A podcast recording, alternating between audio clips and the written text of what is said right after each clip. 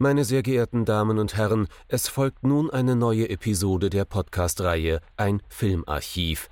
Knut Brockmann und Jochen Ecke unterhalten sich über ältere und interessante Filme für ihre Blu-ray-Sammlung. Wir wünschen gute Unterhaltung.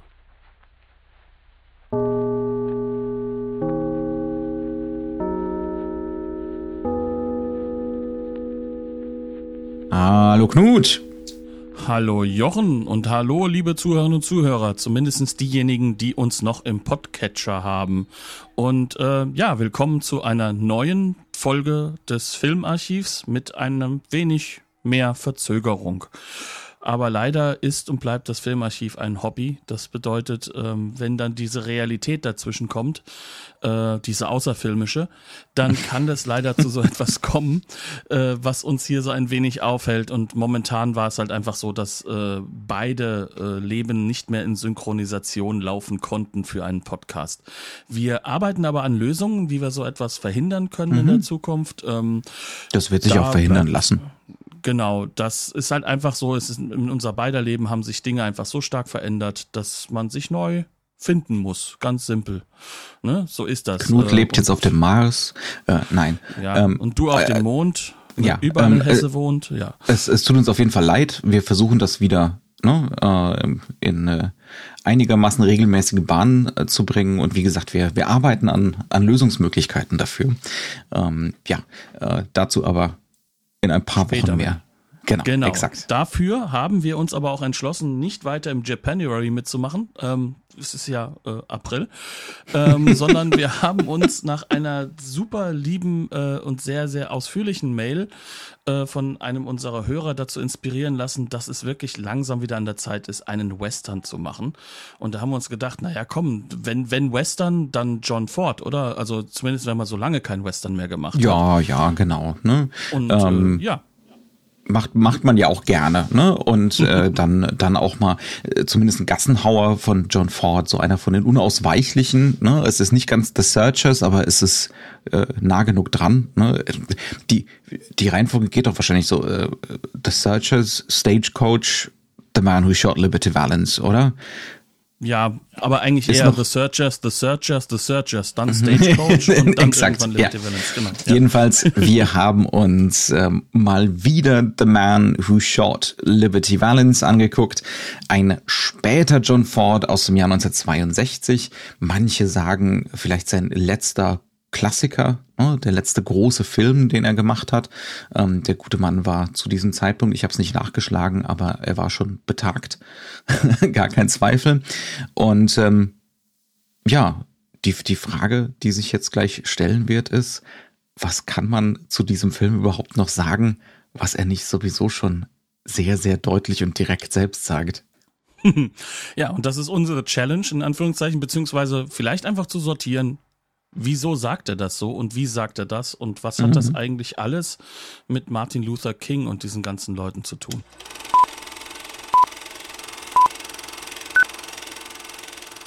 Der Mann der Liberty, wichtig, Liberty Valence erschoss. Lib Libertarian Valence erschoss. Ja, oder ja. Libertarian, das ist die erste These einfach mal so nebenbei rausgehauen. Mhm. Wir sind wieder mittendrin. Ähm, es wird einige Leute geben, die wahrscheinlich diesen Film jetzt nicht mehr so in Erinnerung haben, obwohl er ja gerade, und das ist ja einer der Gründe, warum wir ihn bringen, in einem 4K-Release rausgekommen ist. Ähm, erzähl doch mal so ein bisschen, worum geht es inhaltlich eigentlich bei diesem Film? Hm. Wenn ich jetzt mal die Rahmenhandlung weglasse, geht es über weite Strecken des Films, das in der Gestalt äh, von James Stewart, er spielt hier einen gewissen Ransom Stoddard, Recht und Gesetz und Demokratie nach Colorado kommen. Ähm, und zwar Colorado in den 1870er Jahren. Es wird nicht genau gesagt, wann der Film spielt, aber es muss vor 1876 sein, weil 1876 Colorado offizieller Staat wurde. Ne? Also wir sind vor der Staatenwerdung äh, von Colorado. Colorado ist also noch äh, oder große Teile von Colorado ähm, sind ist also noch ne, ähm, extraterritorial äh, oder wie immer man das präzise juristisch damals nannte. Ähm, Und es geht jetzt um genau das. Er ist der erste Rechtsanwalt vor Ort und er ist der erste mit äh, einem wirklichen Demokratieverständnis vor Ort. Ähm, er bringt das Progressive ähm, in in, äh, in die kleine Westernstadt. Allerdings werden ihm dabei natürlich Steine in den Weg gelegt. Ne? Es muss erstmal ein gewisser Liberty Valance erschossen werden, bevor diese Staatenwerdung und diese Demokratisierung ähm, tatsächlich sich manifestieren kann. Ähm, das wird uns schon ab der zweiten Szene oder so, der ersten, ist eigentlich die erste ne, Szene so klar gemacht, weil da natürlich sofort seine Postkutsche, äh, in der er unterwegs ist, ähm, überfallen wird. Äh, sein von natürlich von Liberty Valance und seiner bösen Bande und äh, sein Gesetzbuch, seine schöne Sammlung an Gesetzesbüchern äh, wird natürlich auch gleich äh, auseinandergerissen von Liberty Valance, der damit äh, mehr als deutlich, und so ist der ganze Film, auf Recht und Gesetz scheißt. Ne? Ähm, ja, und dann landet er äh, mittellos, äh, völlig zerschunden in dieser kleinen Stadt. Wie heißt sie nochmal? Shinbone. Ne? Und ähm, wird allerdings durchaus herzlich von den Bewohnern da aufgenommen, äh, spezifisch äh, in, äh, in einem Restaurant, wo er dann auch als Tellerwäscher anfängt, nicht als Rechtsanwalt. Ähm, und nach und nach, äh, ja, äh, Übrigens von Einwanderern, das glaube ich ist glaub von ich, sehr, Einwanderern sehr genau. Mhm. Von äh, also die Frau, Schweden. die Ehefrau ist aus Schweden ähm, und der Ehemann, der wirkt eher angelsächsisch. Ne? Und heißt die Tochter Eriksson. Ja, äh, so. die Tochter, ja gut, dann wird er wahrscheinlich auch so gemeint sein. Die Tochter gespielt von Vera Miles, das ist natürlich das heterosexual Love Interest.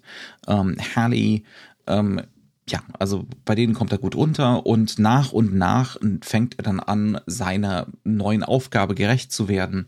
Ähm, natürlich nicht unbedingt als Rechtsanwalt, sondern er wird zur School Mom. Ne? Also er wird äh, der erste Lehrer vor Ort. Er bringt den Leuten da Rechnen und Schreiben bei. Er bringt ihnen aber auch ein grundlegendes Demokratieverständnis und Verständnis für die Geschichte des eigenen Landes bei. Ähm, und äh, wird dann auch das ist allerdings erst so gegen Ende des Films, der politische Vertreter für Shinbone, ähm, der nach Washington gehen soll, damit das mit der Eingliederung in die Vereinigten Staaten auch klappt. Und sein Gegenspieler dabei ist die ganze Zeit natürlich Liberty Valance, der ist nicht nur äh, Highwayman sozusagen, ne, ähm, sondern auch äh, wird auch von den bösen Cattle Barons dafür bezahlt, dass es eben nicht zu dieser Eingliederung in die Vereinigten Staaten kommt, weil das dem Großkapital missfällt. Ne? Das würde ihnen Steine in den Weg legen, äh, wenn hier jetzt plötzlich Recht und Gesetz herrschen würden. Das ist also der Gegenspieler. Und dann haben wir noch eine dritte Figur, und das ist äh, John Wayne, den haben wir bis jetzt noch gar nicht erwähnt. Der spielt einen gewissen. ne? Ist, ja, ja, es ist, wie man den, da, da, da, wird drüber zu reden sein. Der spielt Tom genau. Donovan. Ähm, Im Prinzip ist er Liberty Valance mit Moralvorstellungen.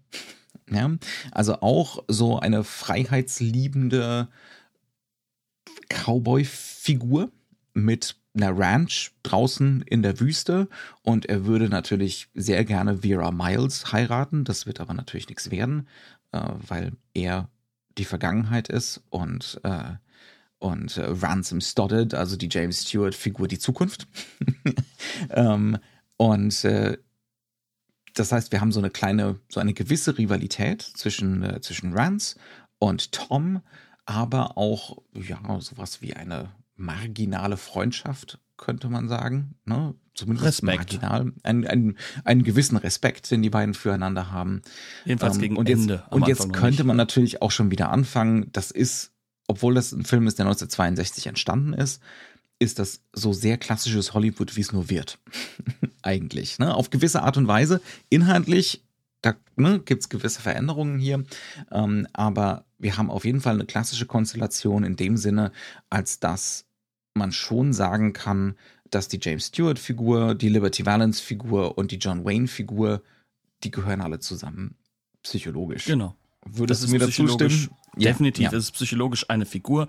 Wir haben ähm, definitiv auch den Klassiker in Hinsicht, äh, wir haben eine Figur, die das Publikum sozusagen mit mhm. repräsentiert. Das ist ganz klar äh, Vera Miles, die sich ja mhm. entscheiden mhm. muss als Hallie, ja. ähm, die sich auch entschieden hat, weil du hast jetzt Zwischen so schön dem gesagt, Cowboy und dem Rechtsanwalt. Genau, also zwischen äh, um, um genau zu sein, zwischen äh, der libertären, ich nenne es nicht, nicht liberalen, ja, sondern libertären doch. Freiheit und ähm, halt der demokratischen Freiheit. Ne? Es sind mhm. zwei Freiheitsbegriffe, die hier ineinander gestellt, gegeneinander gestellt werden. Mhm. Und ähm, im Kern äh, ist das, geht es gar nicht mehr klassisches Hollywood. Auch mhm. Lee Marvins Charakter als, als Bösewicht, der alles Dunkle, richtig Dunkle, muss sich auf diese eine Figur sozusagen auch verankern. Ne? Mhm. Ähm, das sind so diese Dinge, die, die klassisch drin sind und ich glaube, wir können auch sagen, ähm, würden wir nicht sehen, wie hervorragend dieses Schwarz-Weiß-Material ist, noch mal ein Stückchen besser als das der 50er Jahre vielleicht sogar, was mhm. leider nicht immer wiedergegeben wird von der Blu-ray-Disc. Ähm, das, wäre das halt nicht der Fall, könnte man das auch äh, inhaltlich mit ein bisschen anderen Format wieder auf 4 zu 3 in die 40er, in die mhm. bis Mitte der 50er schieben.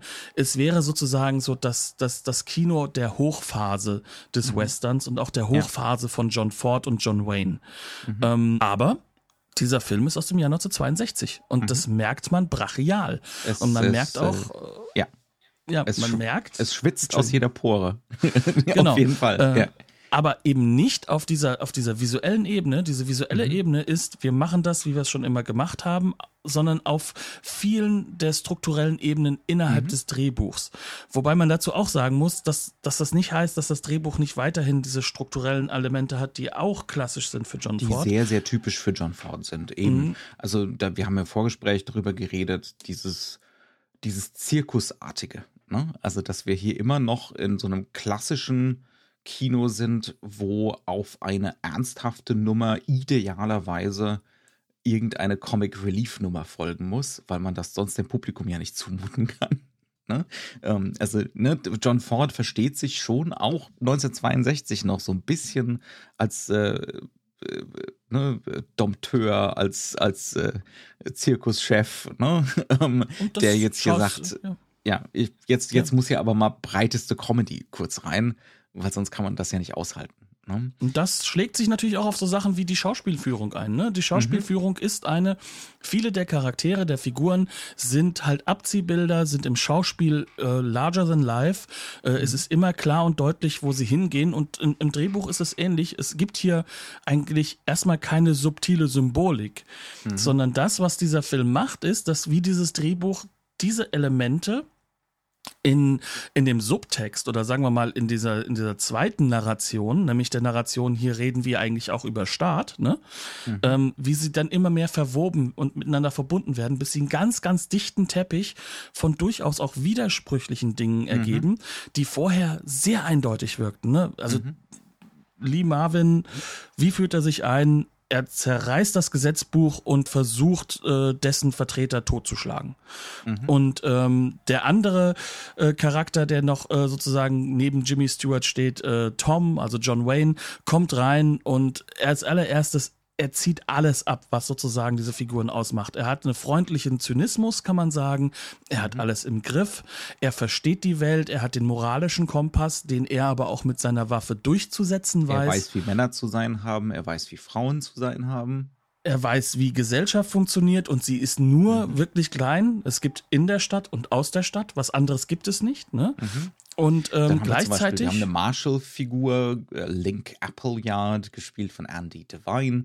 Ähm, der, ne, der ist so ist weinerlich, der Standard, er ist der weinerlich, städtische, verfressen, ja. ähm, unfähig, eigentlich zu keinem Zeitpunkt bereit dazu, seinen Pflichten nachzugehen. Ne? Also der jedenfalls der nicht außerhalb der Stadt, ja. Genau, der, mhm. der würde eigentlich äh, stehen für ne, so auch wieder so was klassisch Libertäres eigentlich. Ne?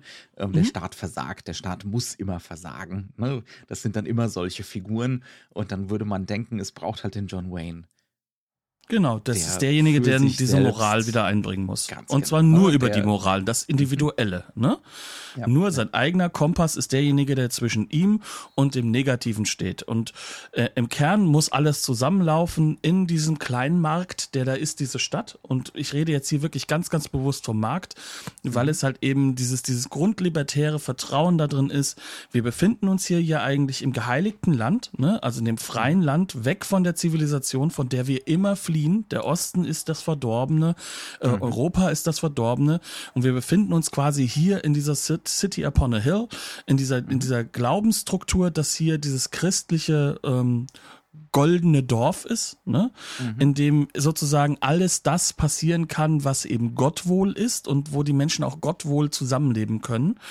Aber das muss halt geschützt werden durch Waffengewalt, durch dieses libertäre Auftreten des moralisch Korrekten gegenüber dem moralisch Falschen, das aus der Stadt rausgehalten werden muss. Und dementsprechend gibt es nur diese kleine Ortschaft. Und diese kleine Ortschaft kann auch simpel funktionieren.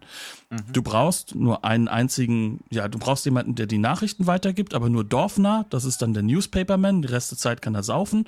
Der funktioniert halt nicht richtig. Du hast niemanden, der Recht und Ordnung macht, weil Recht und Ordnung wird außerhalb der Stadt organisiert vom John Wayne, vom Tom.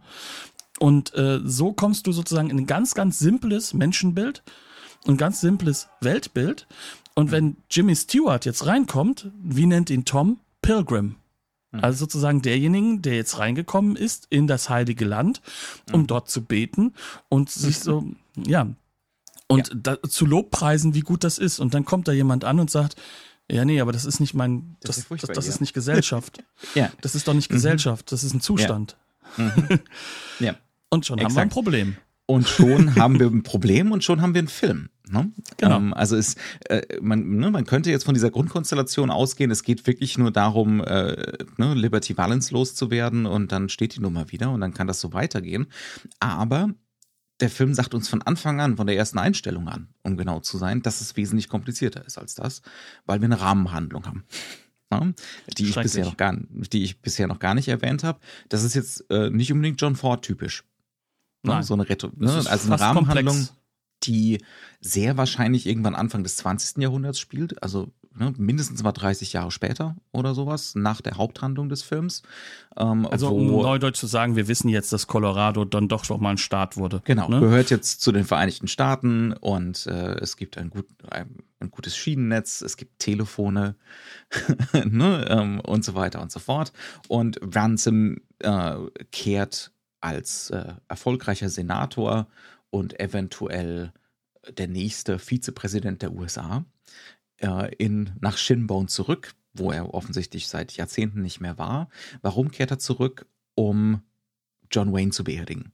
Also John Waynes Figur zu beerdigen, äh, Tom, die jetzt ja. Tom, ne? Ähm, ganz genau. Und äh, dann will die hiesige Presse natürlich sofort wissen, warum so ein honoriger Mann hier ist und was das für eine Beerdigung sein soll.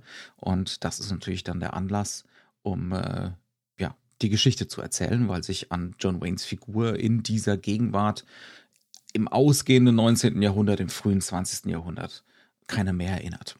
Ne? Ähm, inwiefern ist das eine Komplizierung? Ich meine, eine, eine Rahmenhandlung macht es immer komplizierter. Ne? Ähm, also jedwede Deutung des Stoffes. Ähm, in dem Sinne, als dass eine Rahmenhandlung ja von Anfang an kommuniziert, wir sind hier, wir sind hier im Bereich der Erinnerung unterwegs. Wir rekonstruieren hier etwas. Das heißt also, eine Rahmenhandlung zieht immer die Aufmerksamkeit auf das Gemachte. Ne, das Geschichtenerzählen. Das, was wir jetzt in der Rückblende sehen, ist eben nicht die Wahrheit, ne, die unverstellte Wahrheit, ähm, sondern ist was Rekonstruiertes und auch zum gewissen Grad was Subjektives. Ähm, das ist das eine. Und zum anderen macht es das komplizierter, als dass es uns aufmerksam macht auf unsere Zuschauerrolle oder Zuschauerinnenrolle. Ne? Ja, es gibt Ähm. uns sozusagen, sozusagen so ein bisschen mit, äh, was sind denn die Fragen? Also Mhm. es gibt uns die Fragen schon mit, bevor der Film sozusagen so richtig beginnt. Weil Mhm. es werden Leerstellen aufgemacht und diese Leerstellen, die sind erfragt worden, aber das ist sozusagen daraus, worauf wir uns fokussieren. Und eine Sache, worauf wir uns fokussieren, Diese erste ist, Sequenz, das können wir, wir können ja ein paar Beispiele Ja. geben, ne, wie diese Leerstellen Genau. entstehen, ähm, einfach um das ein bisschen, äh, um das ein bisschen transparenter zu machen. Wir haben zum, wir haben eine ganz große Tendenz am Anfang, wenn diese Rahmenerzählung eingeführt wird, zu Schwenks. Links nach rechts Schwenks. Ne? Und äh, das bedeutet ja immer, dass das Objekt oder die Person, zu der wir wollen, die ist erstmal versteckt. Die sehen wir nicht. Ne? Also es, es, sind jede Menge so Aufdecker. Mal Parallelfahrten, mal Schwenks. Ähm, zum Beispiel ein Aufdecker, Hallie ist mit Pompey, das ist der afroamerikanische beste Freund äh, von Dom, Tom Donovan, auf dem Weg zu seiner Farm in der Wüste. Aber diese Farm, ne, die wird damit erst zum ersten Mal aufgedeckt. Wir wissen nicht, wohin die unterwegs sind. Und wenn wir dann die Farm sehen. Nee, da ist sie übrigens, da ist sie mit dem ehemaligen ja. äh, Dingens unterwegs. Pompey sitzt die ganze Zeit am Grab und will dort nicht weg. Ach, natürlich, ja, sie warum. ist da mit dem Sheriff, ja. mit dem Marshall unterwegs. Genau. genau. genau so rum mit dem Marshall. Das ist nicht Pompey. Ähm, und ne, dann kriegen wir eben diese Farm das erste Mal zu sehen, runtergekommen und eine Hälfte des Hauses ist offensichtlich vor Jahrzehnten abgebrannt. Ne, mhm. Und das wirft natürlich, das ist klassisches suppressives Erzählen, das wirft die Frage auf, was ist hier passiert. Ja, ähm, die nächste Stelle, die sich fragt, ist, äh, da kommt ein großer, großer Mann rein, ne? Mhm. Und äh, extra für, für jemanden, der gestorben ist. Und jeder drumherum weiß gar nicht, wer das ist. Mhm. Und wie kann das denn zustande kommen? Der Verstorbene, kommen? genau. Ja, wer ist ja, denn dieser also, Verstorbene? Und wir wissen ja auch, weil wir haben jetzt mitbekommen, von den drei Heiligen, in Anführungszeichen, des, des, des Schauspiels, wer mhm. ist denn früh eingeführt worden? Früh eingeführt wurde der Second Bill, das ist äh, James Stewart, und die Third Bill, die Vera Miles, die jeweils auf alt geschminkt sind, was nicht so ganz klappt, natürlich. Mhm. Ähm, aber wo ist denn John Wayne? Und dann sehen wir einen Sarg, also da muss er ja drin liegen. Und wie mhm. kann es sein, dass der First Bill, also sozusagen der Held, wegen dem die Leute ins Kino gehen, yeah. zum einen tot sein kann und warum erinnert sich denn bitte keiner an den großen Helden? Yeah. Das heißt also, mhm. hier wird auch mit der Rollengeschichte schon die nächste absolut. Leerstelle aufgebaut. Absolut. Ne? Mhm. Und da wird absolut auch ganz, ganz klar mitgespielt, weil es gibt dann so ein Push-In, eine Kamerafahrt auf den Sarg zu. Ne? Und äh, James Stewart schaut natürlich auch nochmal in den Sarg rein, aber wir dürfen nicht mit reingucken. Ne? Also uns wird, äh, uns wird John Wayne vorenthalten. Uns wird gesagt, er hat keine Stiefel an, er hat keine Sporen an, ihm fehlt der Hut. Also es ist offensichtlich ein entkleideter Cowboy. Er hat keine Waffe und dann wird uns sogar gesagt, Waffe. dass er gar keine Waffe mehr getragen hat seitdem. Und dann fragst du dich, mhm. was, wie, was, was? Mhm. Seitdem? Seit, ja, ne? ja. Seit was denn? Ja. Ne? Ähm, also Ne, und das verkompliziert das Ganze. Und natürlich macht es auch so eine symbolische Ebene schon auf, warum ist der Cowboy denn entkleidet? Warum ist der Cowboy denn kein Cowboy mehr? Warum hat der Held keinen Heldenruhm? ne, also mhm. das sind so, es entstehen nicht nur äh, reine Plotfragen, sondern schon auch so thematische Fragen. Ne? Ähm, also Vor allem, wenn du das Western-Thema mitnimmst, ja? ja? Vor allem, ja, wenn du das Western-Thema mitnimmst, weil, weil es werden alle Symboliken des Westerns sozusagen aus ihm rausgenommen. Ja. Gleichzeitig aber wird dir auch schon, und das sind so diese ganz kleinen, simplen Dinge, die wir hier vielleicht auch in Europa gar nicht so schnell verstehen, mhm. wie kommen denn die beiden an mit dem Zug? Das mhm. heißt also, diese Stadt in Colorado oder dieses Dorf eher aus unserer Sicht ist angebunden an den, äh, an, an den Osten und damit an die Demokratie, an dieses ganze demokratische mhm. Konstrukt. Und dir wird schon klar gemacht, ähm, hier ist irgendwas passiert. Das ist nicht mehr der Western. Ne? Der Zug, der kommt, ist immer was Gefährliches und der ist schon lange hier dieser ja. Zug. Und es geht offensichtlich Themen, darum, dass der Western tot ist als Genre. Genau, ne? John Wayne genau. ist tot, heißt der Western ist tot. Um, ähm, und ne, wenn man wenn man der Zug hat ihn überrollt. Sozusagen. wenn man einigermaßen mitdenkt, ganz genau. Ne? Um, ähm, das heißt, es geht jetzt einfach um die Frage, wie stirbt der Western? Genau. Darum muss und es warum? Jetzt, und warum? Um, ähm, und ist das und, schlimm? Und sollte man traurig sein deswegen. ganz genau. Was, was mhm. wirklich ne, was man, das sind jetzt Fragestellungen, da würde man sagen, okay, wenn das jetzt irgendeiner von den New Hollywood Regisseuren wäre, ja klar, ne? McCabe und Mrs. Miller, äh, irgendein Altman-Ding oder so, wo man sich über Papas Kino lustig macht und über den klassischen Western. Aber es ist eben John Ford, einer der Hauptkonstrukteure des klassischen Westerns, ähm, mhm. der jetzt hier von vornherein sagt, ja, John Wayne ist tot.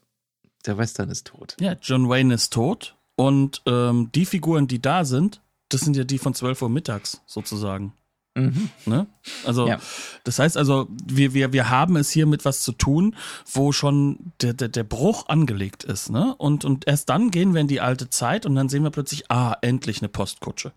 Das mhm. ist ja gar nicht. Ne? Und, und mit dieser Postkutsche Ach, nicht, kommt aber vorbei. auch Schön. Genau. Kommt ja. jetzt aber dann doch die Gewalt und der mhm. Second Bill wird quasi fast umgebracht mit ähm, Ransom. Ne? Also Ransom wird von Lee Marvin, der Lee Marvin-esque der absolute Bösewicht ist und nebendran auch natürlich noch, noch den sinistren Liefern Kliefert, der äh, mhm. bisschen seine der, Ehefrau spielt. Der, der sehr ähm, verliebt in ihn ist. ja, und ihn vor allem schützen möchte ja, davor, dass ja. er zu schlimm wird und zu viel macht, ne? versucht mhm. wieder einzuhegen. Das heißt also, ähm, diese Charaktere sind jetzt alle da. Aber in der alten Zeit sozusagen, was hatten wir da? Wir hatten eine, wir, wir, hatten den toten Mann. Wir haben eine Figur, die ganz glasklar auch John Ford Western sagt, nämlich Woody Strode, also der mhm. den äh, afroamerikanischen Freund spielt, aber auch Pompey der agiert. Spielt also Pompey, ja, der, der, aber noch immer agiert, als ob er sozusagen ein gerade befreiter ehemaliger Sklave ist. Was er wahrscheinlich sogar noch Sklave. War. Oder vielleicht sogar noch Sklave. Ne? Ja, ja, genau. Also er agiert mhm. halt so, ne? Also er wird mit Vornamen angesprochen, aber er antwortet immer mit Miss Hallie, also auch Vorname, mhm. aber natürlich mit der Bezeichnung des, des, des, des Höheren. Und das wird auch gar nicht in Frage gestellt übrigens, weder von Vera Miles noch von James Stewart. Mhm. Das heißt also, das haben wir in diesem alten Bild drin. Und ja. jetzt kommt plötzlich wir haben den halb totgeschlagenen, also denjenigen, von dem wir wissen, der ist in der Zukunft der Große. Mhm. Und von wem wird er gerettet? Vom großen John Wayne, von mhm. Tom. Und Tom weiß alles. Weiß, wie es richtig ist, weiß, wo er ihn abliefern muss, weiß, wo er wieder äh, zu, zu wo, wo es wieder richtig gestellt werden kann in der Stadt. Mhm. Ne? Das heißt also, wie kann der Junge wieder zurückkommen ins Leben? Aber er erklärt auch hier, wenn du dich da durchsetzen willst, geht nur mit Waffen geht nur mit Waffen. Du musst dich in meine moralische Konstruktion hineindenken. Hier mit dem ganzen Ostküstenkram haben wir hier nichts zu tun. Mhm. Wenn du hier wirklich Und, ein Schild aufhängen willst mit Ransom Stoddard uh, Attorney at Law, dann mhm. musst du es mit der Waffe verteidigen, das Schild. Genau. Ja. Weil Law ist ein negativer Begriff. ja. Es ist ja. faktisch so. Mhm. Ja, weil wer ist denn der Einzige, der dafür steht, für Recht und Ordnung und auch so eingeführt wird übrigens? Hier comes Law and Order, der total lächerliche Marshall, ne? Mhm. Ja. Äh, der auch nicht außerhalb der Stadt sein möchte und auch mhm. ja nichts außerhalb der Stadt irgendwo regeln möchte, der halt einfach nur mhm. dieses kleine Örtchen irgendwie am Laufen halten möchte oder wenn es geht am Laufen gelassen haben möchte. Man versteht ja? aber auch auch selbst bei dem das muss man sagen. Ne? Also das ist, äh, da, da geht John Ford so ein bisschen über sich selbst hinaus.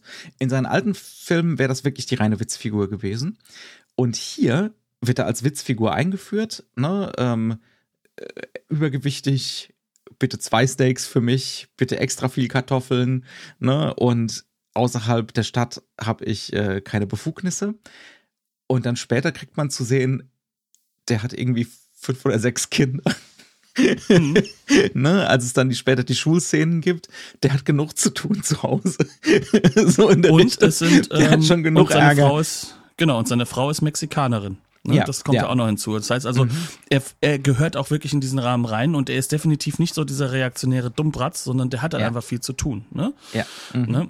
Und äh, ja, das heißt also, wir sind jetzt hier äh, an einem Punkt angelangt, an dem wir sagen können, okay, wir haben jetzt hier eine Fig diese Figuren aufgebaut, aber mhm. wir wissen, was die Zukunft bringen wird. Und jetzt kommt die Frage, ja, warum? Wie kann es ja. denn dazu kommen? John Wayne hat wie doch alles im Griff. Genau, ja. Wie kommen wir denn da eigentlich hin? Und ähm, wie beurteilen wir das? Es wurde schon einmal uns deutlich gemacht in der Rahmenhandlung, dass wir beurteilen sollen. Also dass wir wurden in der in der Rahmenhandlung in die Rolle von JournalistInnen ne, genau. ne, ge gestellt, ähm, weil das habe ich eigentlich doch gar nicht gesagt. Ne? Journalisten, ne? das sind männliche ja, Journalisten. Es sind, es sind Frauen Männer. auch ja, ja, ja. 20, Aber die im, im Zuschauer bei den ne, auf der äh, auf der äh, Ebene der Sehenden sind wir woanders. Ähm, potenziell. Ja, wir dürfen auch nicht vergessen übrigens, ähm, äh, die Drehbuchautoren sind zwar auch alle männlich, ne, aber die Autorin des, des, des Buches, also der Vorlage, ist halt auch eine mhm. Frau, ne? Ja. Dorothy Johnson, die hat halt auch der Mann, den sie Pferd nannten und sowas gemacht. Also es mhm. ist definitiv nicht unbedingt aus der reaktionären Ecke der Western nee, Fiction zu sehen.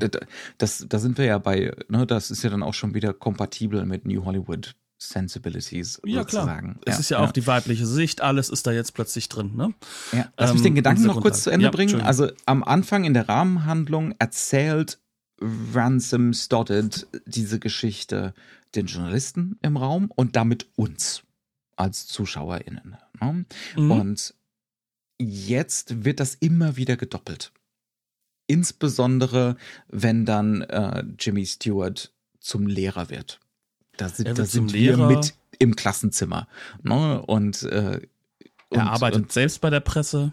ja, ganz genau. Ne? Also Alles Mögliche, Immer, immer, immer wieder werden wir in so diese Rolle. Es wird das Publikum gedoppelt auf eine Ja. gewisse Art und Weise. Und damit werden wir auf unsere ZuschauerInnenrolle aufmerksam gemacht. Immer wieder. und darauf, dass wir uns entscheiden müssen. Ne? Mhm. Und, und zwar über etwas, von dem wir wissen, dass es sich nicht ändern lässt. Ja. Weil wir haben die Zukunft gesehen. Wir wissen, wo es hinläuft. Mhm. Wir wissen nur nicht den wichtigsten Kniff dabei, nämlich wie Ja. es dazu kommen konnte, dass es dann zu diesem Endergebnis kommt. Und vor allem, was uns der Film von Anfang an klar macht, dieses System, das davor ist, kann nur laufen durch keine Bildung. Keiner kann Mhm. lesen und schreiben, außer ein paar Ja. wenigen. Warum es überhaupt jemanden gibt, der was aufschreibt, weiß keiner. Mhm. Ähm, weil sie können es nicht lesen, die Menschen dort.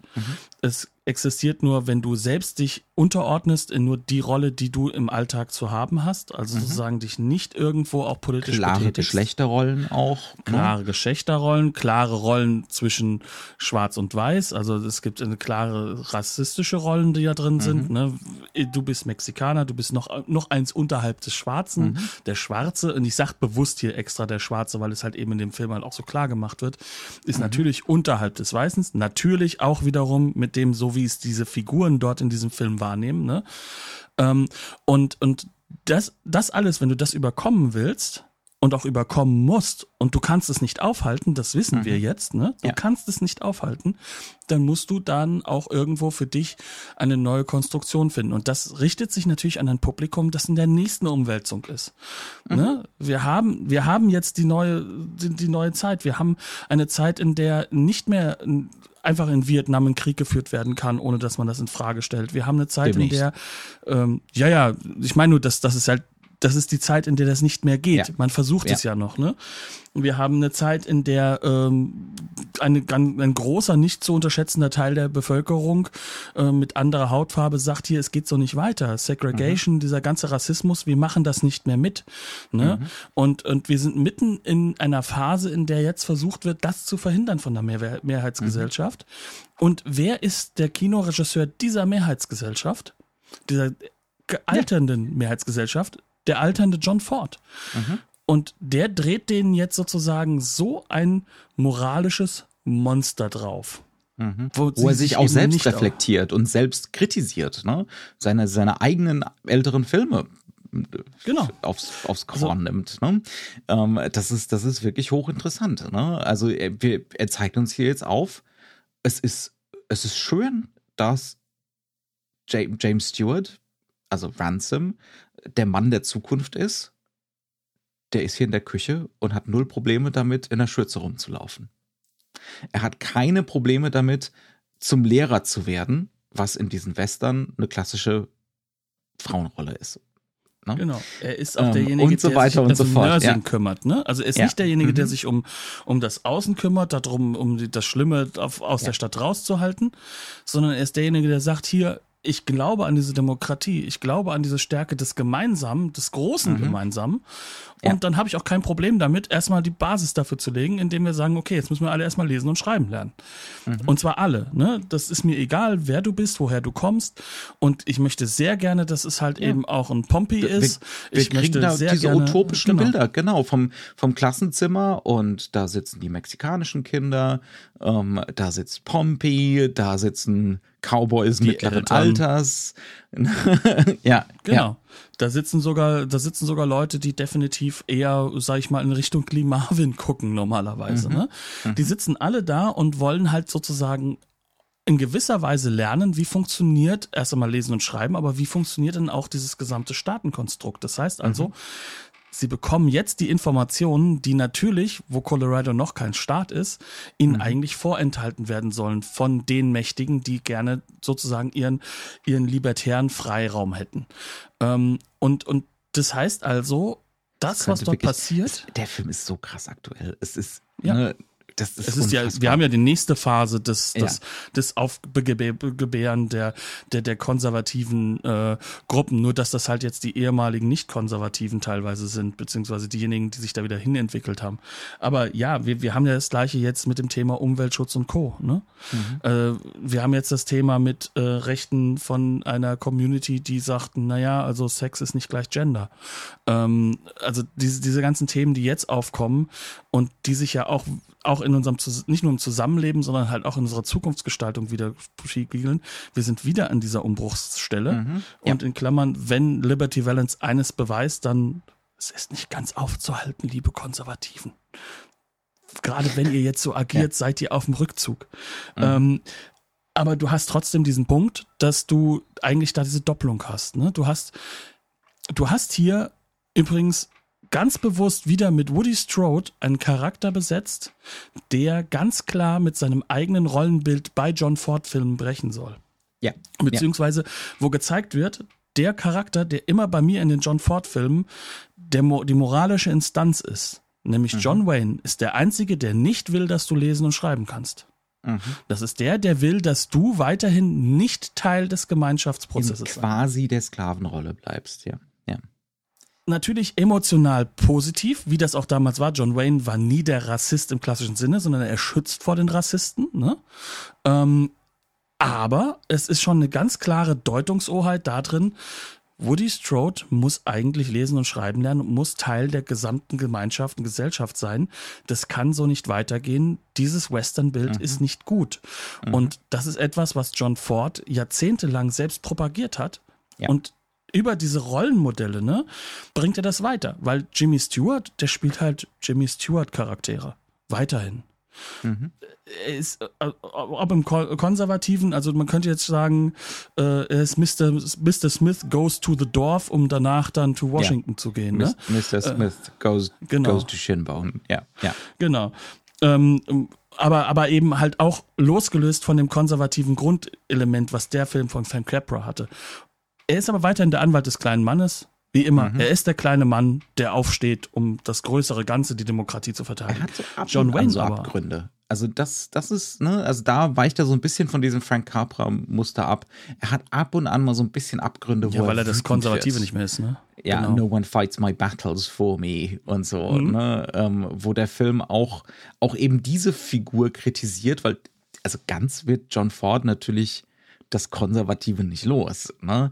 Ähm, das definitiv nicht. Aber ja. der Punkt ist, er, er macht einen Punkt, der zwar Konservativen, der, der, der vielleicht also liber, Liberalen, nicht Libertären, mhm. sondern Liberalen in, Amerika, in ja. Amerika der Zeit wehtut, ähm, der heute vielleicht auch wieder missverstanden aufgenommen wird von der Linken. Ich glaube nämlich, auch, ja. ähm, ohne einen gewissen Form von Gewaltakt ist der Gründungsmythos der Demokratie nicht zu erklären es muss diesen Gewaltakt geben und der wird hier symbolisiert in dem Tod von äh, Liberty, Liberty Valance, Valance, oder Liberty. Ja. ja. oder ja. was man halt auch nochmal unterstreichen sollte, Liberty im Sinne von libertär. Valence, ja, weil das auch heute also, nämlich nochmal eine man, Diskussion ist. Das wieder. ist ein Fehler, den man machen kann, ne? zu denken, dass Liberty mhm. Valence halt für so eine radikale für so eine radikale Freiheitsidee steht. Ne? Äh, von wegen sprechender Name. Alle haben in diesem Film sprechende Namen, die sind teilweise äh, es ist wirklich nicht so Ransom, Ran Ransom, äh, mm. Pompey, ähm, mm. ne? Äh, jemand heißt Handy, äh, also mm. ja, ähm, jedenfalls ähm, Jetzt habe ich meinen Faden verloren, fürchte ich, äh, vor lauter sprechenden Namen. ähm, ja, ja, also das also, ist, das ist eben nicht ein radikaler, so ein, so ein, so ein romantischer Freiheitsbegriff, ne, äh, im, im Sinne von wirklich komplett frei, sondern der ist ja auch kapitalistisch eingehegt. Ne? Der handelt ja im Auftrag des Kapitals so das brutal und sadistisch, sadistisch, genau. Ne? Mhm. Ähm, also, also, man darf da nie denken, das ist jetzt hier irgendwie äh, die Cowboy-Romantik, die totgeschossen werden muss, ne? sondern ganz im es, Gegenteil. Lass uns mal ganz kurz ans Ende des Films ja. gehen. Was macht mhm. denn das Kapital? Sie holen doch das klassische Cowboy-Romantik-Thema raus. Mhm. Sie schieben es ja nach vorne. Sie schieben ja diese Romantisierung des Cowboys nach vorne. Das heißt also, mhm. ähm, wir haben gegen Ende des Films haben wir sozusagen so die, diese Wahlsituation, wo es dann darum geht, treten wir dem Staaten bei oder ja, bleiben und wir. Und wer halt, geht für uns äh, nach Washington? Und wer geht dann für uns nach Washington, um das halt zu klären? Und mhm. ähm, derjenige, der sozusagen eigentlich für die Interessen des Kapitals dort steht, also für die Großgrundbesitzer auch, ne? John Carradine. Der auch nicht, äh, genau, John Carradine. John Carradine. Ja. Ähm, der spielt halt nichts anderes als im Endeffekt ähm, den, den, den alten Kriegsheld und den alten Cowboy und dann kommt dann noch so, so ein Schau-Cowboy dazu, der noch so ein, ein paar auf Tricks Pferd zeigt. in den Saal reitet. Ja. Genau, ja. aber aber halt auch so ein bisschen so wirkt wie wie so ähm, die, diese Zwischenfigur irgendwo in einem äh, in einem Zirkusstück. Ne? Das ist die ähm, zynischste Szene des Films. Ne? Also, also da sind wir wirklich bei so einem New Hollywood Zynismus eigentlich, so ne Politik als als als Show, ähm, äh, konservative die, die, Politik, genau. reaktionäre Politik als Show und abgeschmackt und ja, ablenkend ja. von den eigentlichen Themen hin mhm. zu einer Romantisierung, von einer Simplifizierung. Und das, was der Film halt klar macht, ist, es ist nicht simpel an Demokratie. Es ist schmerzhaft. Mhm. Es ist, es ist auch ein Aufgeben von gewissen von gewissen Freiheitswerten, um andere zu gewinnen. Mhm. Ne? Und da fällt halt auch mit rein, dass wir an der Gewalt in dieser Zeit nicht vorbeikommen, aber danach mhm. die Waffen abgelegt werden müssen. Mhm. Und und das, das ist das, natürlich, ne, das ist die bittere Pille für die Liberalen, die den Film gucken. Für, genau. für die auch heute noch. Ne? Also man, man fühlt sich frustriert. Also ich, es ist frustrierend, ganz genau. Ja. Ne? Diese These, äh, dass ohne Gewalt kein Staat zu machen ist. ne? Ja, und ohne, ein, ohne einen Gründungsmythos, ja. der mit Gewalt zu tun hat, ja. Äh, kein, kein demokratischer Staat zu machen ist. Ne? Das ist und dass die Demokratie auch ein Mythos ne? ist. Ne? Ja. Mhm. Auch, das kommt ja noch hinzu, auch dass die Demokratie ein Mythos bleibt. Oder zumindest also auf Mythos basiert. Ne? Ja, auch, auch, auch eine bleibt. Das, du musst ja. eine gewisse Naivität und einen Glauben da drin mitbringen. Das ist das, was halt Ransom macht. Er hat diesen Glauben daran, dass das funktioniert. Und mhm. nur dann kann es überhaupt funktionieren. Also das heißt also auch da, du bist nicht komplett frei davon. Und, mhm. ähm, und ich glaube, das, was für die, die bittere Pille dafür für die Konservativen ist, ist ja ihre City upon a Hill. Also ihre mhm. ganzen Mythen des Westerns stehen im Weg für das, was wichtig ist. Und damit steht übrigens auch in gewisser Weise zum gewissen Punkt Religion im Weg. Religion mhm. als nicht abgelöst vom Staatlichen. Das heißt, diese Trennung mhm. muss vollzogen werden. Das sind alles Punkte, wenn man sich das mal vorstellt, das ist ein 113-minütiger Film und der verhandelt ja. das. Mhm. Und das verhandelt er nicht und auf der Ebene. äußerst elegant. Ne? Ja. Also natürlich ist das jetzt, subtil ist das nie. Ne? Also der will verstanden Verwebung werden. Ist. Die Verwebung ist ja. subtil. Ja, ja. Aber nicht die Themen selbst. Mhm. sondern dass sie alle miteinander zusammenhängen. Also das Komplexe, das Frustrierende ja. kommt nicht durch die Thesen raus. Die Thesen sind ja genau. Aber mhm. dann schreibst du ja genau an der einen Stelle und an der anderen Stelle denkst du, okay, das geht aber nicht zusammen. Oh, jetzt wird's komplex, jetzt wird's schwierig. Mhm. Und das, da kommt so auch dieses erzieherische Moment rein, dass diesen Film so stark durch, durchzieht. Wir werden die ganze Zeit, werden wir erzogen mhm. demokratisch erzogen. Ja. Mit allen Dingen, die halt auch damit zusammenhängen. Und wir, Jetzt stell aber mal vor, er will halt 62. Auf, ja, und er will aber auch auf Teufel komm raus, dass es eben keine Propaganda ist. Ne? Und genau. deswegen, genau. oder dass es, dass es nicht nur Propaganda ist. Und deswegen baut er Ambivalenzen ein. Also es gibt ja da zum Beispiel diese Szene, wo äh, John Wayne der Jimmy Stewart-Figur das Schießen beibringen will. Und äh, dementsprechend sagt er zu Pompey, äh, hol mal so ein paar von den Farbeimern da und wir stellen die hier auf äh, die Rahmen, die ne, von der Koppel ähm, und äh, dass wir drauf schießen können. Und äh, James Stewart soll die da hinstellen. Und anstatt zu warten, bis James Stewart wieder bei ihm ist, fängt er sofort an, auf die Farbeimer zu schießen. Und James Stewart steht halt unterm Eimer, der fällt runter und er ist voll, voll mit weißer Farbe. Und die Lektion von der Geschichte ist, Liberty Valance wird Tricks anwenden, ne? wird, äh, wird wird definitiv nicht fair sein in einer Duellsituation.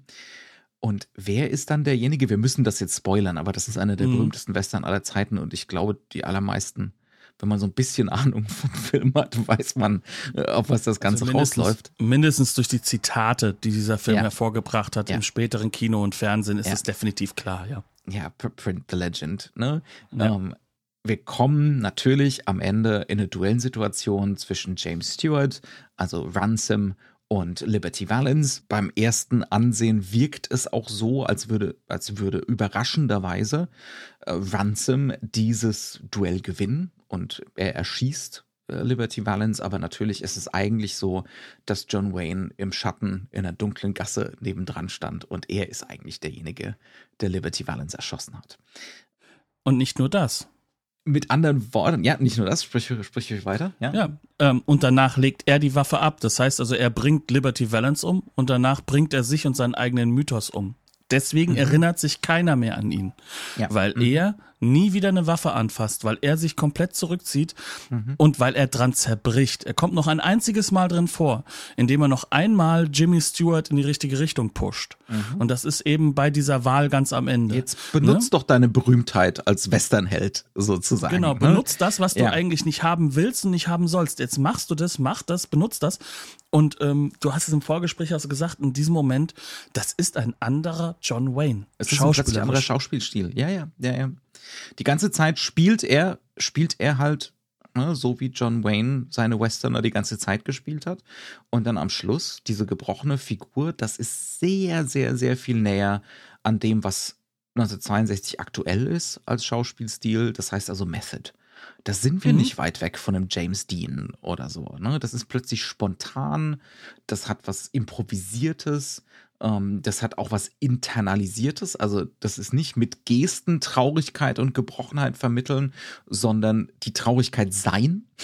ne? äh, das natürlich schwierig, schwierig auszudrücken, aber es ist psychologisierend ja, plötzlich. Ne? Es ist das Schauspiel, so wie wir es ja. halt heutzutage sehr genau. gewohnt genau. sind, noch von, ja. äh, von den ganz als, großen unserer Zeit, Robert De Niro zum Beispiel. Ja, ne? was wir als authentisch wahrnehmen. Ne?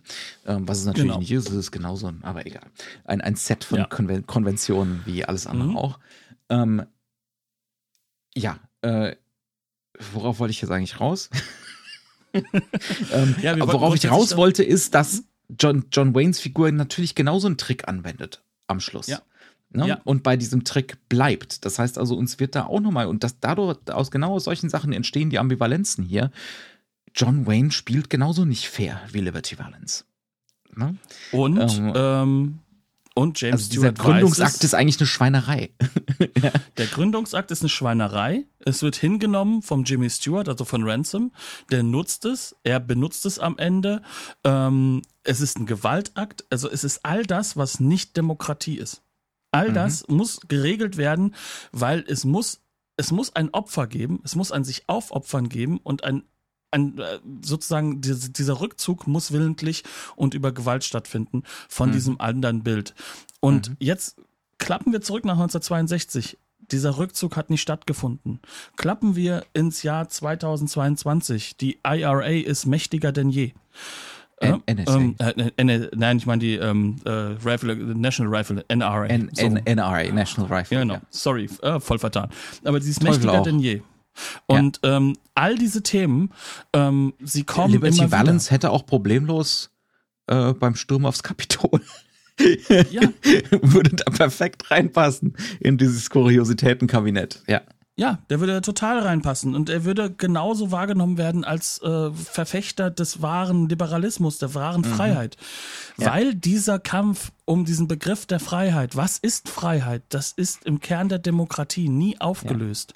Ja. Mhm. Ist es die Freiheit einer sexuellen Selbstbestimmung? Hat jahrzehntelang einen Kampf ausgeführt, wird jetzt gerade in die richtige Richtung so ein bisschen aus meiner Perspektive, aus meiner persönlichen Perspektive äh, reingetrieben. Ne? Ist aber jetzt mit dem Thema Gender noch immer nicht aufgelöst, sondern es kommt die nächste Stufe da rein, wo wieder dieser Kampf da ist. Ist dieses Freiheit zu schützen wichtiger als meine Freiheit, äh, mal einmal mal was sagen zu dürfen, sozusagen. Ne? Ähm, äh, welche, was sind die wichtigen Aspekte unserer, unserer Gesellschaft? Ist es die libertäre wirtschaftliche Freiheit oder mhm. ist es halt die Freiheit ähm, der Menschen, sich zu verwirklichen innerhalb eines relativ geschützten Systems, eines solidarischen Systems? Diese, diese Kämpfe werden konstant ausgeführt und sie werden auch mhm. in der Demokratie nie aufgelöst werden. Und dieser Film trägt das mit, ja. ohne zu sagen, das dass Kröte, er immer auf der richtigen Seite die, ist.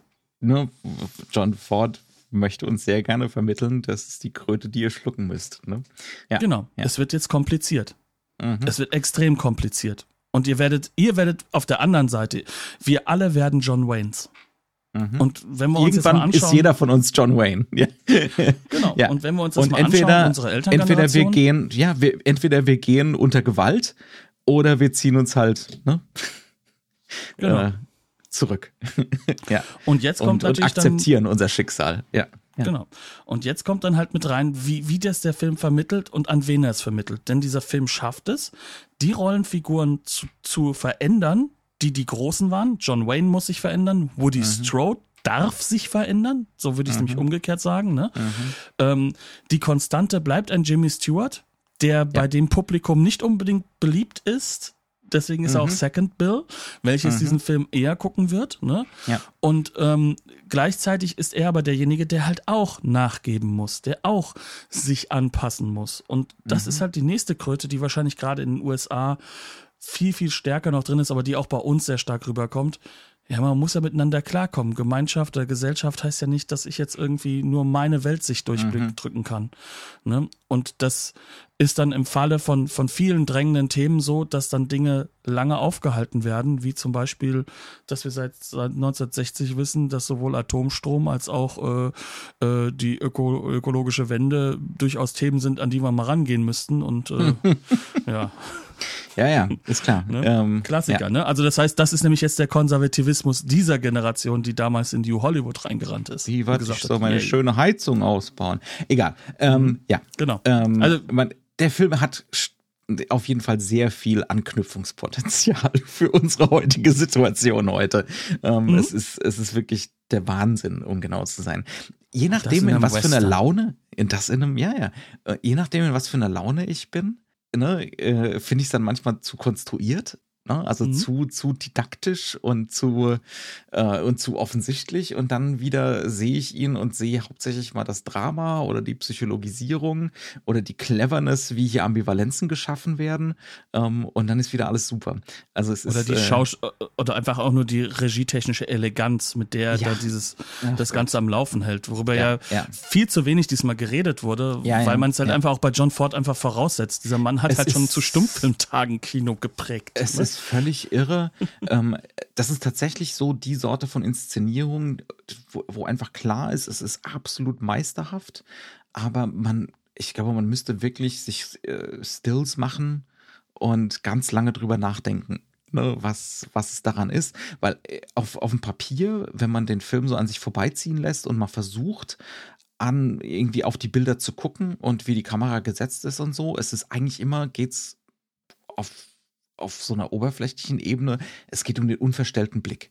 Es darf nichts in den Vordergrund, es darf nichts den Blick verstellen, auf was wir da sehen. Es muss alles quasi so eine Bühne eröffnen, ne, in die wir, in die wir so reingucken. Idealerweise ist alles tiefenscharf, so dass, ne, da steckt ja auch ein gewisses äh, Demokratieverständnis dahinter, könnte man sagen. Ne? Tiefenschärfe ist demokratisch, weil jeder darf sich mhm. aussuchen, wo er hinguckt. ne? Ähm, auf eine gewisse Art und Weise. Äh, steile Thesen ja. gegen Ende des Podcasts. Solange das, ähm, solange das Drehbuch nicht äh, dann dafür sorgt, wer jetzt gerade redet, da guckst du hin. Wer ne? jetzt gerade redet, da guckt. Ja, ist, verstehst, was ich meine. Ne? Ja, ja, klar, logischerweise. Aber es ist, es ist, es ist wahnsinnig schwer, über diesen Stil zu reden, ohne sich lange drüber vorzuberei äh, darauf vorzubereiten, glaube ich. Ähm, Weil es so, es ist einfach so irre präzise, ohne dass man es merkt. Äh, ne? Also die ganze glaub, Zeit. Ja. Ich kann mir gut vorstellen, womit man es ganz gut erklären kann, was für einen Wahnsinns Einfluss halt auch dieser Regisseur hatte, mit dieser Art mhm. Kino zu machen. Also es gibt zwei ähm, zwei Leute, die man einfach mal erwähnen kann, die extrem geprägt sind von ihm. Das ist zum einen aus Japan Kurosawa, also der Ach, ja. definitiv ähm, das aufgenommen hat und der auch aufgenommen hat, dieses, dieses präzise dran denken, dass ich vorher alles vorbereitet haben muss, damit er nämlich mit seiner Form von Tiefenschärfe, mit diesen, mit diesem ganz aus, aus der weiten Entfernung halt auch gefilmten Elementen, ne, ähm, damit er das sozusagen mit diesen Aspekten von Sergei Eisenstein, die er aufgenommen hat, verbinden kann, ne, ähm, was halt einfach zeigt, dass diese Form von Vorbereitung Wahnsinn ist bei solchen Filmen, weil du sollst es nicht mehr bemerken, was der da alles macht. Und der andere kommt eigentlich aus dem New Hollywood, ist schnell da natürlich raus. Es ist halt Steven Spielberg, ne? Wenn mhm. wir uns Steven Spielberg angucken, diese Filme arbeiten zum Beispiel mit so vielen Aspekten, die wir, die wir gar nicht ähm, so mehr wahrnehmen. Also der ja. nimmt uns die Tiefenschärfe zum Beispiel. Er hat eine ganz bestimmte Form von fluenter Montage, die er damit einbindet. Ne? Mhm.